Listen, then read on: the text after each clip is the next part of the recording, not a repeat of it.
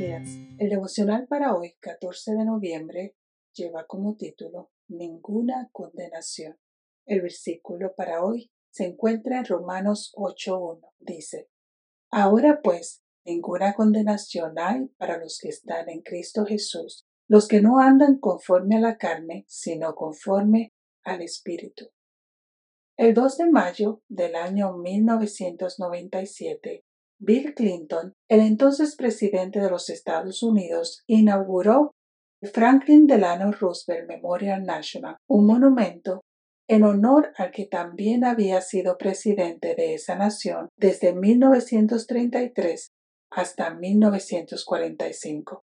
Una de las atracciones que se pueden encontrar en ese lugar, ubicado en Washington, D.C., es la piedra que lleva grabada una de las frases más emblemáticas del discurso del Estado de la Unión que Roosevelt pronunció el 6 de enero de 1941.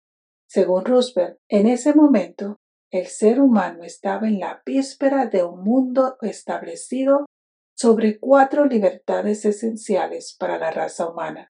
En una de las paredes del memorial encontramos esas cuatro libertades libertad de expresión, libertad religiosa, libertad de la necesidad y libertad del miedo.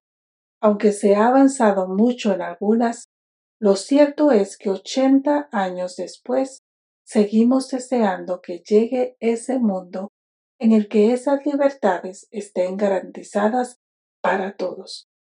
En Romanos 8.1, el apóstol Pablo nos asegura que nosotros hemos sido liberados entre otras cosas, de la condenación, aunque él había dicho que todos estamos bajo la autoridad del pecado y por lo tanto nos corresponde ser destituidos de la gloria de Dios. Ahora afirma que ninguna condenación hay para los que están en Cristo Jesús. Cristo ha revertido la condenación que todos recibimos por causa del pecado de Adán. Gracias a Él quedamos libres de la autoridad que el pecado y la carne ejercían sobre nosotros, y por eso nos libró del peso de condenación y nos introdujo a una nueva vida que vivimos por el Espíritu. La era de la condenación quedó atrás y se inauguró la era de la libertad.